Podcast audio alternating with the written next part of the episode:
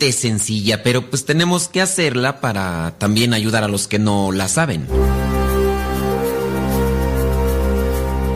La pregunta es la siguiente. ¿Cuántos fueron los diáconos escogidos para ayudar a los apóstoles? ¿Cuántos fueron los diáconos escogidos para ayudar a los apóstoles? ¿Fueron cinco? ¿Fueron siete? ¿O fueron cuatro? ¿Cuántos fueron los diáconos escogidos para ayudar a los apóstoles? ¿Cinco? ¿Siete? ¿O cuatro? La pregunta en realidad es muy sencilla, o fue muy sencilla. Muchos de ustedes mm, muy seguro respondieron acertadamente. Si tú dijiste que fueron cinco diáconos, pues a lo mejor no sabes en realidad a qué pasaje nos referimos o dónde se habla de los diáconos en la Biblia.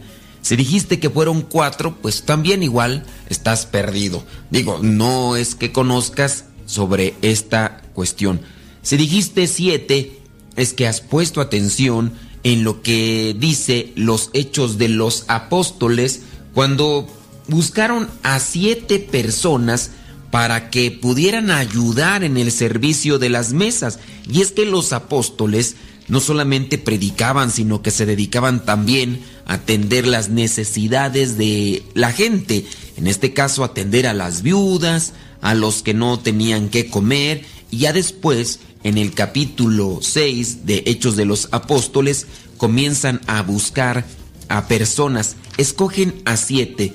Ten presente que en la Biblia los números tienen un significado como tal y allí en los Hechos de los Apóstoles escogen a lo que son siete personas, siete hombres entendidos y llenos del Espíritu Santo para que a ellos se les pudieran encargar los trabajos de los cuales los griegos o las personas de origen griego se estaban quejando con los apóstoles porque no los alcanzaban a atender. La gente escogió a estos hombres llenos de Dios para que pudieran prestar un servicio como Dios manda.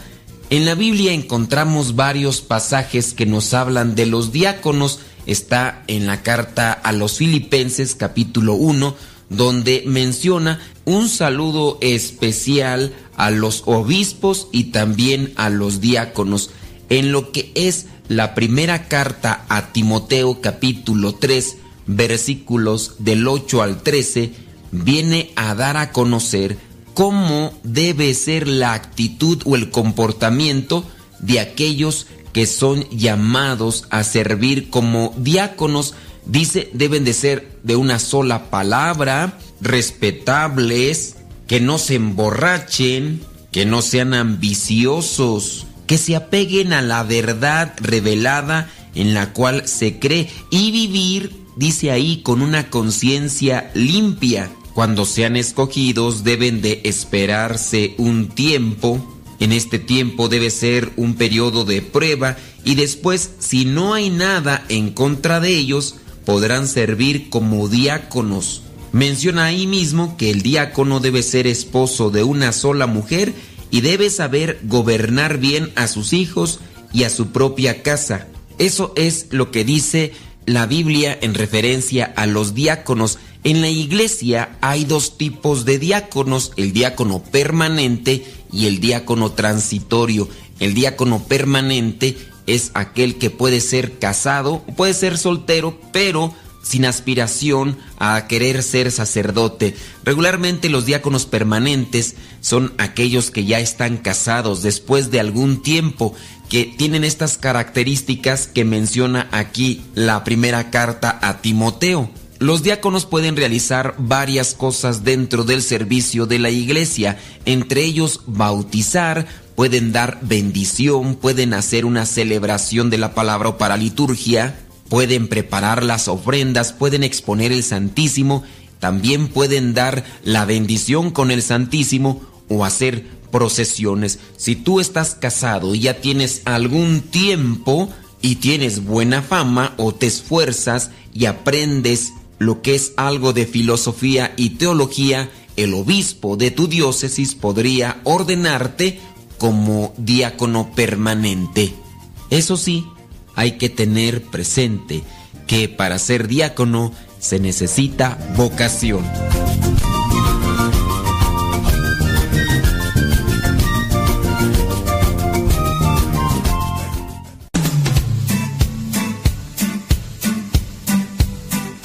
Desde agosto del año 2009, aquí está Radio Cepa y seguirá estando hasta que Dios no diga otra cosa. Recomienda a Radio Cepa para que sigamos adelante hasta que Dios no diga lo contrario. Radio Cepa, ñaca ñaca.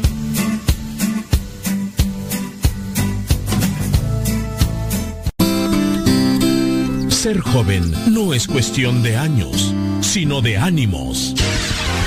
Escuchas Radio Cepa.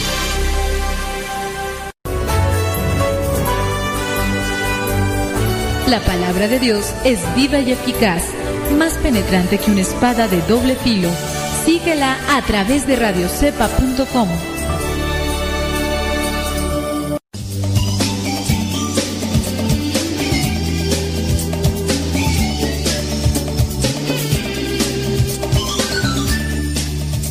Vamos a tratar de realizar un programa provechoso para cada uno de nosotros, para mí y para ti. Antes de iniciar con este programa, ¿qué te parece si nos ponemos en sintonía con Dios? Un corazón que está en sintonía con Dios es un corazón afinado. En el nombre del Padre, del Hijo y del Espíritu Santo. Amén.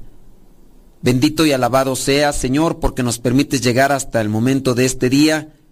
Te pedimos que ilumines nuestros corazones, ilumines nuestras mentes, para que así nosotros podamos llegar a conocer tu voluntad, nos des esa gracia que necesitamos, esa fortaleza que necesitamos para poder cumplirla.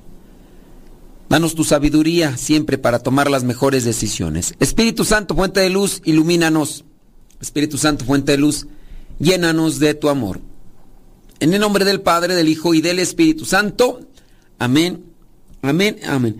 Vamos a responder dudas, vamos a responder tus preguntas con relación a la fe, aquellas dudas que pudieran estarte en algún momento confundiendo por lo que te hayan dicho, como te lo hayan dicho. Es momento de hacerlas, es momento de compartirlas. Y ya estoy acá recibiendo un mensaje, dice... eh, ok, muy bien, muy bien, muy bien, muy bien. Dice, este problema que tenemos es no, por favor no utilice los nombres, ya que hay mucha gente que de nuestra familia que le escucha y no quiero que nos relacionen. No, no se preocupen, los nombres no los decimos. Dice que sus papás están en Estados Unidos. La mayoría de sus hermanos también. Ellos son de México. Dice que en México tienen una hermana que nunca ha visitado Estados Unidos. Ella está casada tiene hijas que ya son adolescentes. También eh, tiene dos, eh, también dos hermanos menores. O sea, son tres, ¿no? La hermana, la hermana y, y sus dos hermanos menores. Dice que ellos, los más chicos, estuvieron en Estados Unidos, pero pues por andar, andar en cosas malas, los mm, deportaron. Dice que andaban borrachines. Así que ahí les va para los que escuchan allá en Gringolandia. Pórtense bien. Dice que aquí los deportaron por andar de borrachines. Dice mm, ah, que a uno de los que deportaron pues está casado. Ya está casado, tiene un hijo. La hermana que nunca ha visto Estados Unidos tiene sus hijas, ¿no? Dice, y vive en casa de la mamá, al igual que el otro hermano. O sea, los dos hermanos que fueron deportados viven en la casa de los papás. Los papás viven en Estados Unidos. Ellos, a pesar de que les, lo que les pasó no cambian. Fíjate que, pues, a ver, hay gente que, que es madura y que le dicen, no agarres la cacerola de la estufa cuando está prendida porque te vas a quemar. No la agarres.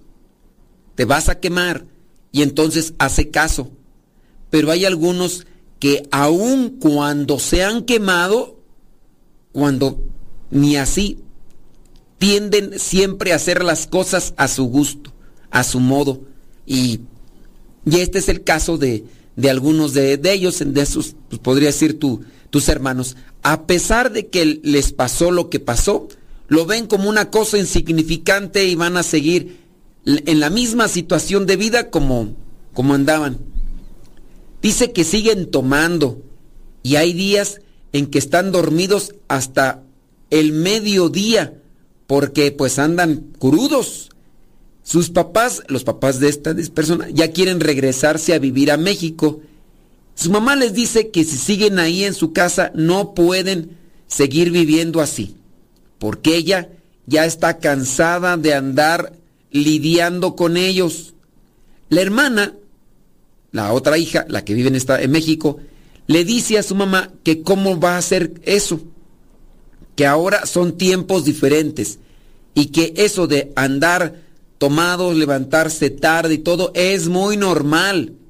Que también de que su hermano, el que está soltero, ande, ande metiéndose con una muchacha y con otra. El otro, el, que tiene, el otro que está casado, dice, pues ese, quién sabe, ¿verdad? anda en la borrachera también. Pero el que anda soltero anda con una muchacha y con otra. Dice, ¿usted qué aconseja? ¿Qué es lo que mi mamá debe hacer? Una, situación complicada. Mira, yo vengo a suponer esto. Supongo que tu, que tu mamá no está como tal trabajando en Estados Unidos, pienso yo, ¿verdad? Que a lo mejor está conviviendo con ustedes, ya han de tener su pesito, pienso yo. A lo mejor tus papás ya quieren regresarse a México porque, pues, estando en el país de origen donde crecimos y todo, pues es mejor. son los ambientes, son más tranquilos. En Estados Unidos quizá hay muchas, muchos beneficios materiales, pero ciertamente también hay mucho estrés, mucho movimiento, mucha preocupación y de repente o vives encerrado en tu casa, en tu departamento, si sales, pues encuentras gente que ni conoces, y a lo mejor ellos ya, pues, ya quieren regresar al rancho, ¿no? Esa es una de las cosas que, que puede estar ahí. Regresar o no regresar a, a México, a la casa donde tienen a estos hermanos. Pues tienen que también tener una postura firme.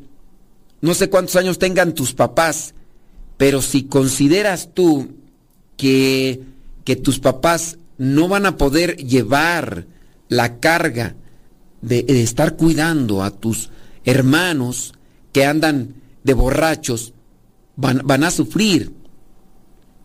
¿A, dónde van a ir, por ejemplo? ¿A dónde va a ir el casado? Bueno, yo pienso que ni está casado. Yo pienso que ni está casado. ¿A dónde va a ir este?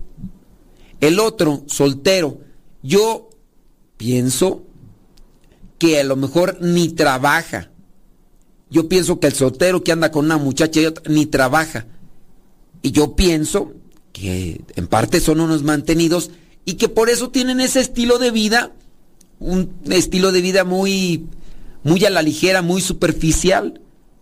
Tus papás ahí, si quieren regresar a México, deben de tener una postura firme, decir, a ver, esta es mi casa, pero no sé, si tus papás fueron a Estados Unidos desde hace mucho tiempo, lograron tener un patrimonio, imagino que la casa ha de ser grandecita, una casa donde puede convivir tu hermano con su mujer, con su pareja, y si ya tienen por ahí algunos hijos, y donde puede estar tu hermano, y donde se arman de repente tremendas borracheras, dejan las botellas tiradas y hacen Ahí incluso hasta cierto tipo de convivios con sus compañeros de parranda. Tus papás pueden enfrentarse. Si, si estos hermanos tuyos no respetaron a tus papás, teniendo en cuenta que a lo mejor ellos también estaban allá y que nada más porque los deportaron, si ellos no respetaron a tus papás cuando se encontraban en Estados Unidos, yo veo y creo complicado que que tus hermanos sigan o que ahora sí respeten a tus papás. No sé, aquí la cosa es saber cuánta autoridad tienen tus papás para poder decirle a tus hermanos, a ver, tú, casado, casa quiera, a ver, pero no lo va a hacer.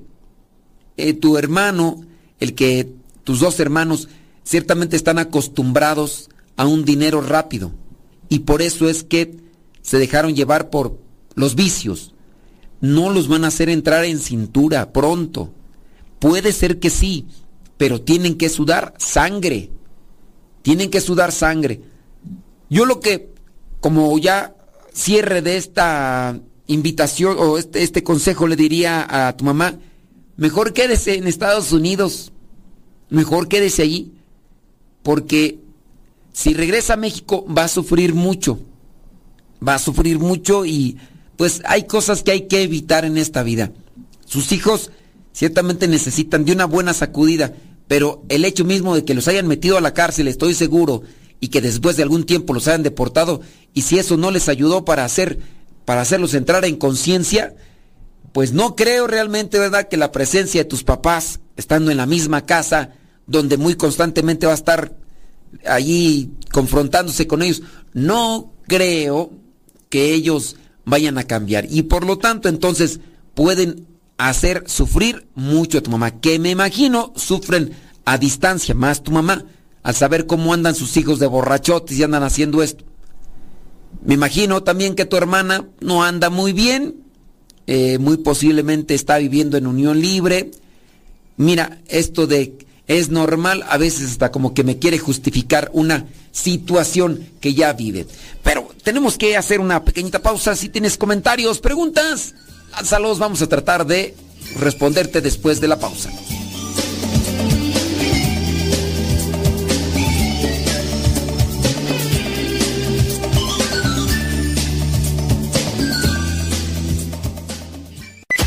Todo, lo que siempre has querido escuchar en una radio música, noticias, educación, información, orientación, compañía. Todo, todo, completamente todo.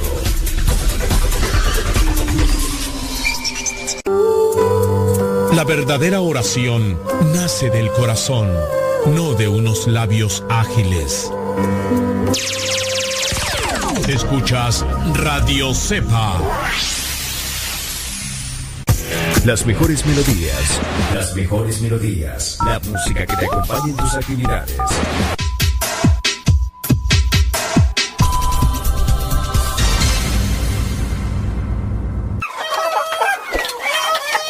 Alexa, pon Radio Cepa.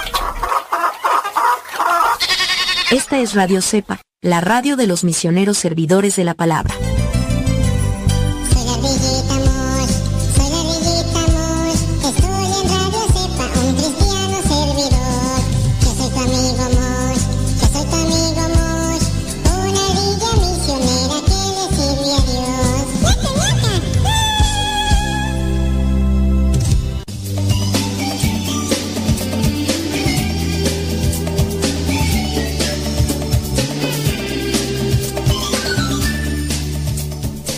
Mensaje, tu comentario es muy importante para nosotros. Acá estoy mirando un testimonio. Déjame leer este testimonio. Dice que andaba por allá con los budistas y después otras cosas más. Eh, dice, nacido en Venezuela, Rafael recuerda que aunque en su familia eran católicos tibios, hola, ah, adiós. Sí, te estoy hablando a ti, no te hagas. Sí, católicos tibios. ¡Aló! ¡Aló, aló, aló, aló, aló, aló! Arriba, arriba, arriba, arriba, arriba, señoras, señores. ¡Aló! Amigos, católicos tibios y no muy practicantes. Eh, eh, ¡Aló!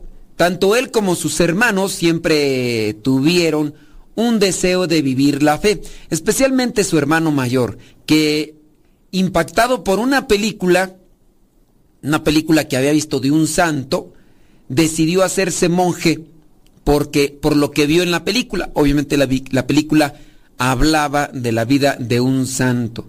Pero antes de lograrlo, Rafael, de quien vamos a hablar, recuerda eh, cómo su hermano cayó en manos de unos monjes hinduistas del hinduismo.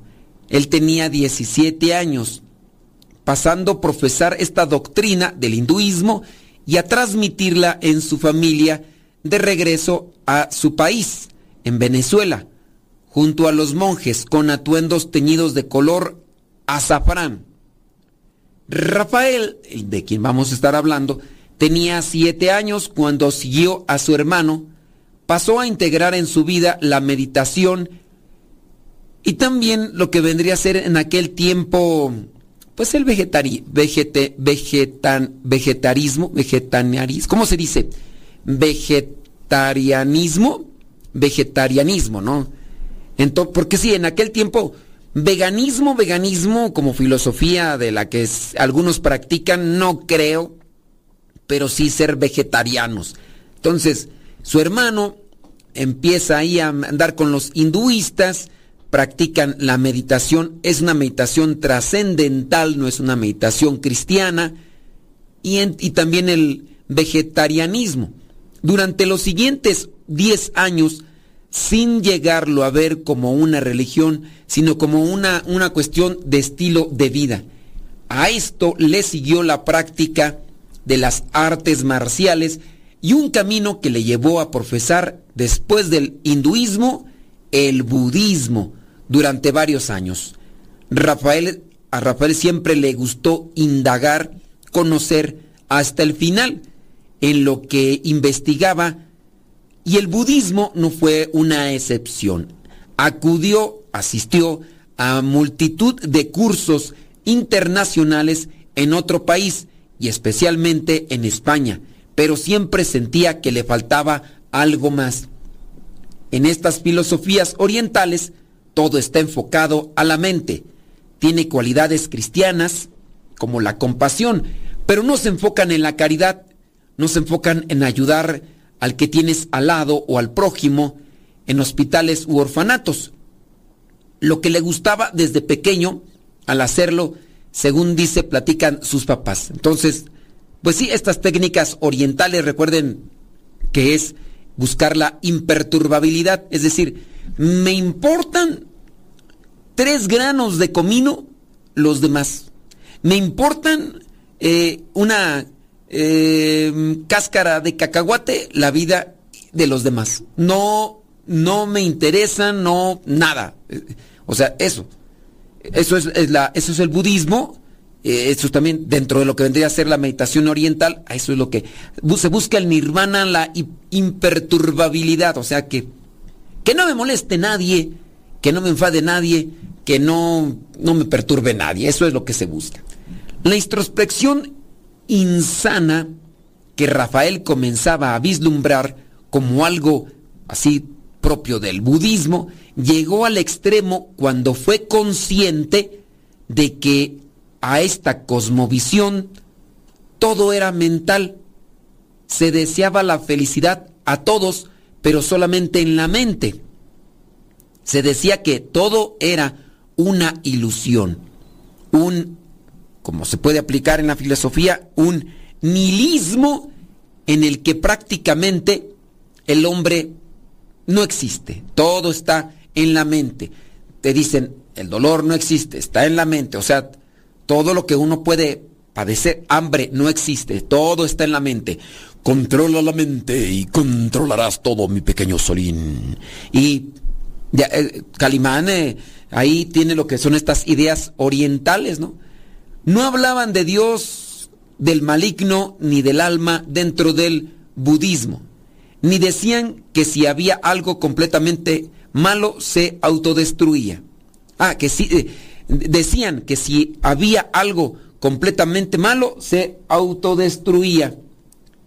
Una de las últimas experiencias en el budismo fue la visita que hizo a un lugar emblemático del budismo, el famoso Monte Tibet de la que salió decepcionado, dice, porque pues todos hablan del Tibet, hablando del budismo como lugar donde se concentra todo, no sé, podríamos decir el Vaticano, para los cristianos católicos, México, católicos, Basílica de Guadalupe.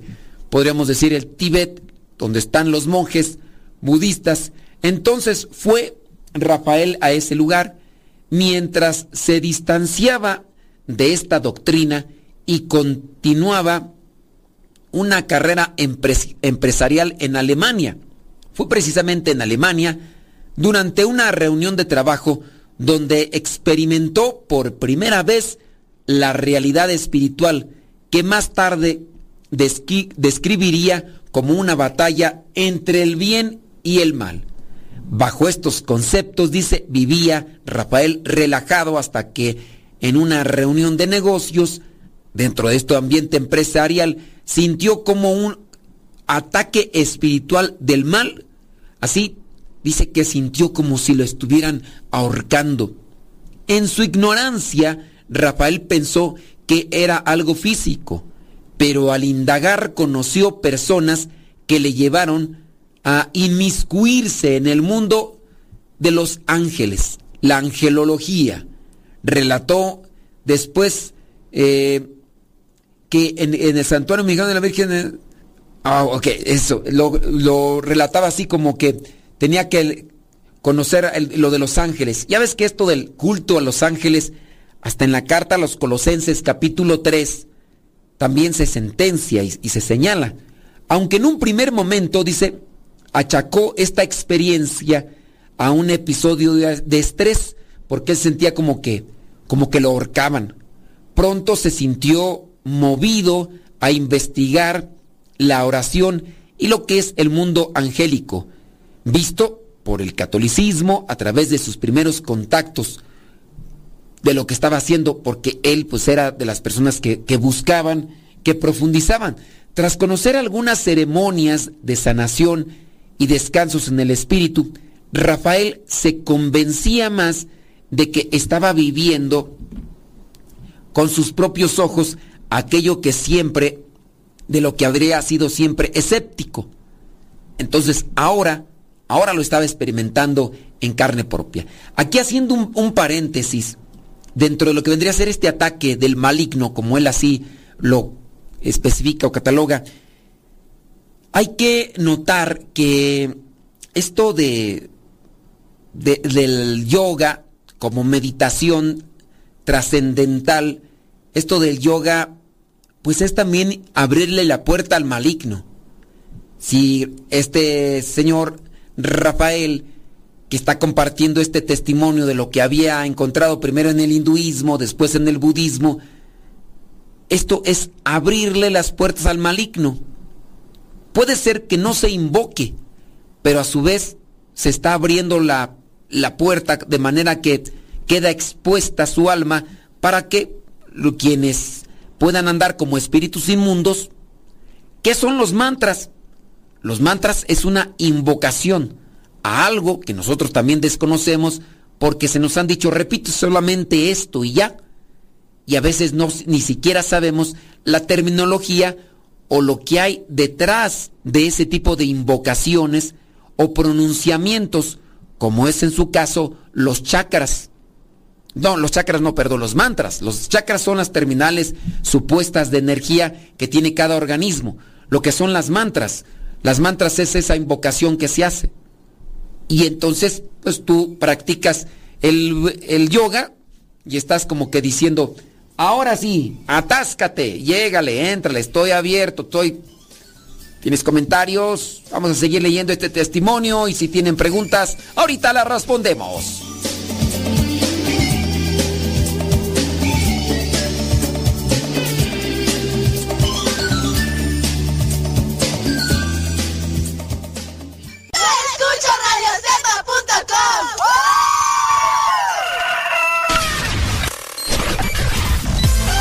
Comparte nuestras publicaciones de Facebook para que más personas conozcan.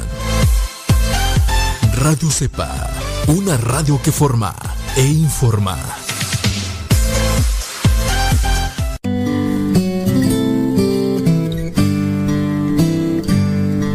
Ser cristiano y no ser sincero es una contradicción. Escuchas Radio Cepa. Mamá, ya te dejé mi ropa para que la laves. Mamá, ¿no has lavado los trastes? Vieja, ¿a qué horas me planchas la ropa? Las obligaciones del hogar son de todos los que viven en el hogar. Ya lavé mi ropa, ma. Todos los trastes están limpios y barrí la sala. Listo, vieja. Planché todas mis camisas y hasta les remendé los botonazos. Todos los días puedes tratarla como si fuera 10 de mayo, o por lo menos como deberías tratarla. Porque todos tenemos madre, esposa o suegra. Respétalas.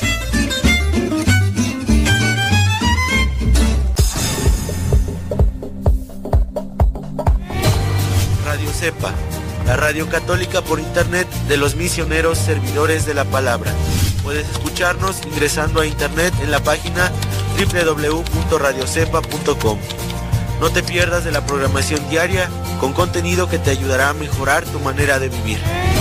Sé parte de este gran trabajo apostólico compartiendo con tu familia, amigos y conocidos. radiocepa.com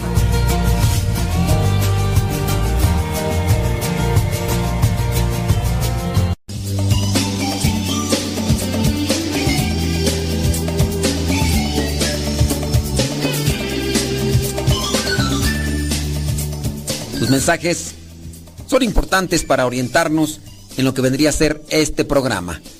Vamos a darle que es mole de olla. Estamos por ahí compartiendo este testimonio de uno que anduvo en el budismo, anduvo en el hinduismo y que pues también tuvo una experiencia fuera, fuera de serie. Sus primeros pasos en la investigación del mundo angélico no estuvieron exentos de peligro. Con una formación espiritual que se limitaba en gran medida a las prácticas orientales, Rafael, originario de Venezuela, llegó incluso a estudiar, sin saberlo, a los ángeles no católicos, a los ángeles de la nueva era, porque dentro de la angelología, pues están estos ángeles que su mayoría están tomados de un libro, un libro gnóstico, un libro esotérico, un libro que tiene pues muchas cosas ahí, pues obviamente inventadas, ¿no? Tiene muchas cosas bien bien imaginadas que es una cuestión fantasiosa, obviamente dentro de la del gnosticismo y, y de lo esotérico. Pero pronto algunos conocidos católicos, amigos y religiosas le orientaron en su investigación. Le dijeron, tú andas como los hijos de la llorona. Andas bien perdido. Tú si quieres estudiar sobre los ángeles, tienes que estudiar en la iglesia católica. Le dijeron que estudiara sobre los arcángeles y el ángel de la guarda. Rafael originario de Venezuela, creó una página de Facebook para compartir lo que aprendía. Entonces, dice, se ha convertido en un foro. Eh, ok, muy bien. También estudió la vida de los santos con especial devoción por sus ángeles custodios. En este caso dice que se puso a estudiar eh, sobre los santos con lo del Padre Pío y también San Gregorio. Entonces, sintió internamente la inspiración para comenzar un grupo de oración por intenciones de otras personas que lo solicitaran. Igualmente, de forma virtual, dice, mm, pronto lo pasó, dice, en diferentes páginas y ahí tenía a un montón de personas pidiéndole oración. Pues sí, a veces las personas piden que los demás oren por sus necesidades y a veces los que más piden son los que menos rezan. A veces los que más piden pues son los que sí tienen una fe pequeña, pero también tienen una flojera del tamaño de sus patas. Eso, reza por mí y ellos nunca rezan. Ellos nunca rezan. Cuando ya se reza, sí, a lo mejor tú puedes pedirle, oye, yo sí rezo, pero ahorita estoy en una extrema necesidad, compadre. Yo a veces veo eh, esos foros que hacen donde están rezando el rosario. Hay muchas personas. Eh, un foro de, de evangelización o videos o transmisiones de evangelización. Si vamos a estar hablando, no sé, de las herejías del siglo XX, tú crees, eso a mí no me interesa. A mí me, a mí me gusta buscar gente, gente que rece por mí, porque yo no voy a rezar, yo no voy a andar rezando. Quiero gente que rece por mí. Y entonces, pues, ahí andan. Muchos, sí, yo sé, tienen sus foros y el rosario y todo, pero hay que evangelizar. Hay que evangelizar, aunque sea poca gente la que se una, pero que la poquita que se evangelice se vaya multiplicando. Porque se multiplican más los pediches de oración, pues los pediches de oración, esos ni ganas van a tener de, de buscar la evangelización. Y no se sientan ofendidos ni aludidos. Digo, si te queda el saco, el saco, póntelo y abróchatelo. Si te queda. Si no te queda, ¿en qué te punza? Nomás analiza. Eh, en la vida real, los que ves más te piden oración son los que menos hacen oración. Ah, mira, traigo ahorita entre ceja y ceja a una persona que pide oración y es de las personas que menos rezan. Ah, pero todos les pide oración. Sí, hay que rezar por esa persona. Pero le dices eso, que, no reza, porque es una persona distraída. Eh, no, distraída, es una persona superficial. Hable y hable y por aquí y por allá y hasta cuando va a la capilla, hable y hable y jiji, jajaja. Ni siquiera. Entonces es una persona que pues, no reza. Y sí quiere que, ay, reza por mí, ay, reza por mí, ay, reza por mí. Hay que, hay que aplicarse, ¿no? Y, bueno, y ahí sí mi catarsis, y ahí sí mi catarsis. Son las amarguras del padre modesto. Eh, ¿Estás medio frustradita? No, medio no, estoy completo. ¿eh? Yo o todo o nada. A través de estos apostolados, Rafael dice, mm, fue adentrándose más al conocimiento de la fe. Dice, desde entonces Rafael se dedica por entero, dice, a compaginar su vida porque estudió en Alemania esto de la cuestión empresarial con su vocación de evangelizador. Actualmente dirige, dice, apostolados de evangelización, buscando también ayudar a otros que, como él dice, se encontraban perdidos todo esto porque obviamente encontramos a una persona que se dedica, eh, ah, que se dedica a andar buscando, andar indagando más sobre lo que es la verdad. Aunque en ocasiones se ha deslindado, se ha eh, eh, perdido, pero regresa al redil, regresa al carril. Dice, hay que hablar de Dios, de cómo protegerse con la oración, del ángel de la guarda. Dice, no creo que todo esté perdido, dice Rafael. Tenemos que seguir batallando con eventos, eventos, con las buenas acciones y la fe, sabiendo que tenemos herramientas bellas para protegernos. Hay que seguir evangelizando. Lo que estamos haciendo ahora por la radio, pues es esto. Y nosotros agradecemos a las personas que así lo entienden, que así lo ven, que así lo, lo, asimilan. Muchas gracias, porque esas personas son las que ayudan a la radio, son las que se comprometen con la radio, y por eso es que nosotros nos mantenemos en el apostolado. Gracias. ¿Son poquitas? Sí. Son muchísimas las que ¿Cuántas, ¿Cuántas personas no siguen la página?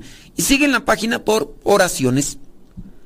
Pero los que a veces se comprometen ayudar en la evangelización son muy pocos.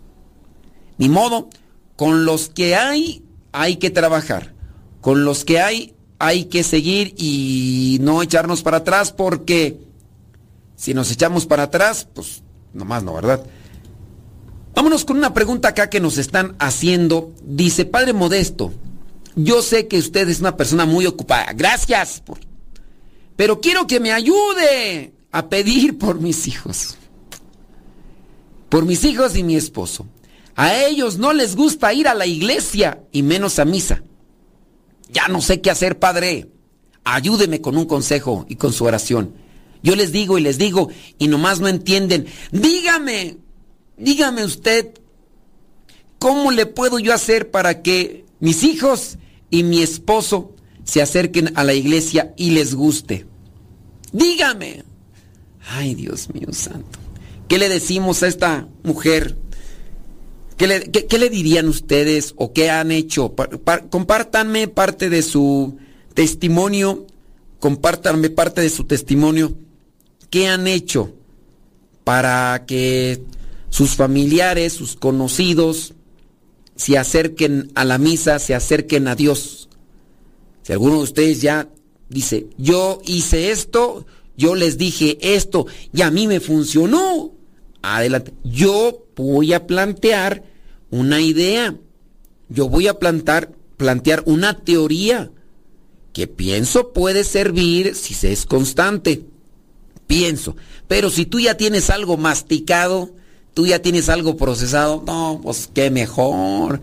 Así que mándanos tu comentario, mándanos también tu pregunta. Y ahorita, después de una pequeña pausa, nosotros vamos a comentar eso que tú nos vas a compartir. ¿Sale, vale? Ándale, pues ya sabes las vías de comunicación. Adelante, caminante.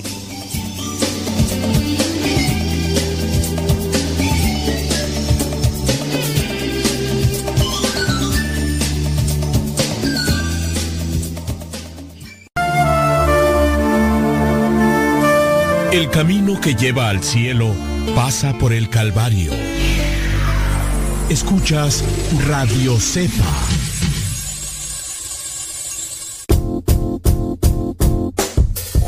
hola padre, somos las hijas de Laura y lo escuchamos desde Denver. Este programa nos ha ayudado en la escuela. Nos gusta la trivia y todos los días lo escuchamos y todas las mañanas. Saludos a mi hermana. Hola padre, Dios lo bendiga. Me gusta la pregunta preguntona. Saludos desde Denver. Adiós.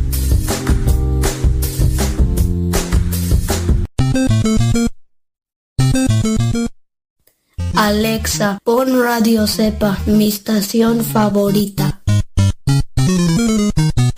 Esta es Radio Cepa, la radio de los misioneros servidores de la palabra. Estás escuchando Radio Cepa, una radio que forma e informa. Yo salto para el Señor.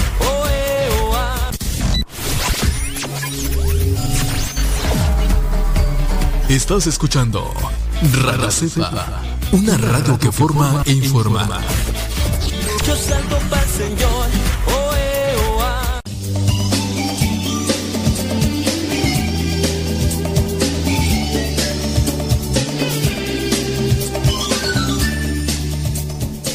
Déjame ver por acá, a ver quién nos comparte sus experiencias. ¿Quién nos puede decir, oye, esta situación así, así, así, así? Dice por acá, bli, bli, bli, bli, bli, bli. Así es cierto. Dice, una pregunta. Si mi amiga se va a casar, pero el muchacho no ha hecho la primera comunión, dice que fueron con el sacerdote y les dijo que no era requisito que la tuviera. ¿Cómo? Pues entonces, ¿cómo va? Que con el acta de bautismo era suficiente y que ya después la hiciera. ¿Va? Ahora sí entonces no va a tomar la comunión. Ok. Eh, pues no. Sí, no, no está medio. Oye, si estarán yendo con un sacerdote de la Iglesia Católica Apostólica y Romana, digo, no sea que vayan a estar yendo con un sacerdote cachirul, un sacerdote pirata, porque, pues para casarse, pues ya de una vez que se preparen para la, la primera comunión o qué porque entonces no va a poder tomar la primera comunión o, a menos que él diga, no, ah, no, no se necesita. Digo, hay, hay casos, hay casos en los que sí, los sacerdotes, algunos, ¿verdad? Se saltan por las trancas, se pasan por el arco del triunfo. Todas estas cosas que van con relación a, a la formación. Dice, según le dijo que se prepare con los catecúmenos. Sí, los catecúmenos son personas mayores que se preparan para recibir el sacramento. Mándanos tus comentarios, mándanos tus preguntas. Hoy tenemos una, la pregunta por ahí sobre esta cuestión de cómo hacerle para acercar a los hijos, al esposo, a la misa. Es una señora que quiere saber qué onda hay. Con relación a esto que nos están preguntando acá, dice que, que una amiga de la persona que nos escucha, una amiga se va a casar, pero el novio, ahora el futuro esposo, no tiene la primera comunión.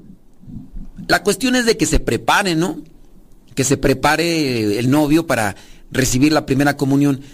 Pero el sacerdote a donde fueron a solicitar la misa para la celebración, les dijo que no había problema, que no había problema, que pues él se podía casar, que nada más se necesitaba el acta de bautismo y que ya después se preparara para la primera comunión y que ya con eso de la preparación, que con eso bastaba y, y nada, y ya todo listo.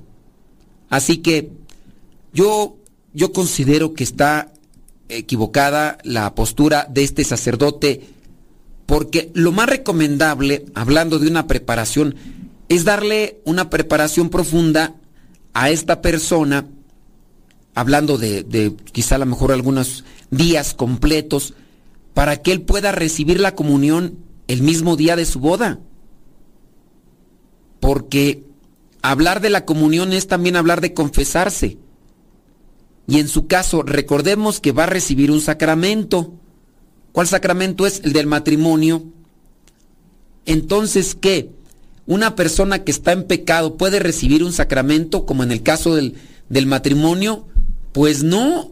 Para eso se tiene que confesar no puede recibir la unción de los enfermos si no está confesado.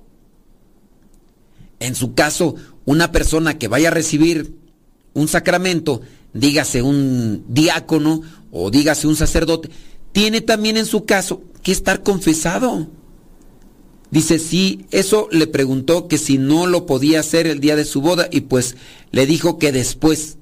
Pero también tienen que mirar esta situación, decirle, preguntarle al sacerdote cuál es su postura. El día de la el día de la celebración va a comulgar. Él se mantendrá entonces en pecado ah, y va a recibir así el sacramento. Porque les digo, la confesión es uno de los sacramentos que nos es un sacramento, pero también nos prepara para recibir los otros sacramentos. La comunión, comulgar a Cristo, necesitamos nosotros entonces que confesarnos. Necesitamos que confesarnos para que en su caso podamos recibir los sacramentos. Él se va a casar. Hay matrimonios mixtos, sí, hay matrimonios mixtos y estos matrimonios mixtos es entre uno, un cristiano católico y un cristiano no católico. Hablando del cristiano no católico, pues este no recibe los beneficios del sacramento del matrimonio este matrimonio mixto, que yo no lo recomiendo como tal, pero bueno, si se acepta dentro de la iglesia, digo, y no es que yo esté en contra de lo que diga la iglesia, pero yo lo que le puedo decir a la persona que se casa con una persona que es cristiana y que no es católica es, se arriesga mucho, se arriesga mucho. Bueno, aquí la cuestión es que sí se dan matrimonios mixtos entre un cristiano católico y un cristiano no católico. Ahora, la cuestión aquí es cuando, cuando el caso de, de la persona que es católica y se va a casar, pero le hace falta el sacramento de la comunión, tiene que prepararse y recibirá el sacramento de la confesión y después recibirá el sacramento de la primera comunión. Aquí va a recibir un sacramento sin estar confesado. No sé, se, me hace como que desordenada la, la acomodación de los, de los términos. Yo ya en algún momento lo he dicho. Yo estoy en una casa de retiros, van a decir, ay, tú cómo ¿Cómo la haces, hombre? Dice, él se había hecho mormón desde muy pequeño, pero alcanzó a hacer la confirmación y bautismo. Dice, apenas quiere regresar al catolicismo para casarse con ella. Quizá eso pueda ser y que el matrimonio más bien vaya a ser mixto. Quizá. Quizá eso es lo que vaya a hacer, por eso es que le dijeron, pero sí que trate de aclarar bien el punto sobre va a comulgar, no va a comulgar. Dice, sí, eso le preguntó que si no lo podía hacer. Entonces, que pregunte para que, que salgan de dudas, pero sí, quien lo haga así como que te voy a dar el sacramento del matrimonio, no importa si te confiesas o, o no comulgas, yo te lo voy a dar de todas maneras. No sé, a mí se me hace que ahí hay algo que, que se debe de acomodar. Traten de revisarlo, digo, pues aquí solamente son cuestiones intermediarias, no, no es la persona directa, pero sí sugiérele a tu amiga que preguntes bien cómo es esto. Si es matrimonio mixto entonces, o es un matrimonio, él va, él va a recibir el sacramento, cómo lo ve el sacerdote, porque no, no está bien. Ahí tiene que, que acomodar eso. ¿Ok? Ándele pues. Con relación a, cómo hacerle para que los hijos vayan a la misa. ¿Cómo, hacerle para que los esposos vayan a la misa? Es algo que se tiene que trabajar. Ahora, ¿qué es lo que yo he recomendado en algunos casos?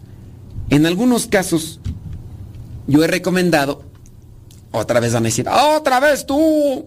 Sí, yo he recomendado que busquen la manera de que los hijos y el esposo que no quieren participar en las cosas de la iglesia vayan a retiros de evangelización.